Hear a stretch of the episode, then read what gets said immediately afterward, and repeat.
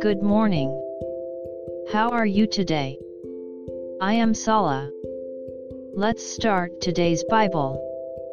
Today's Bible verse is Genesis 22:18. I'll read.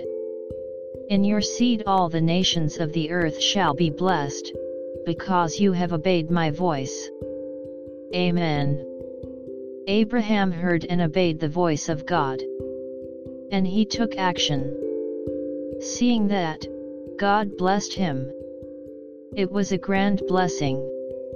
At this point, Isaac was the only descendant of Abraham.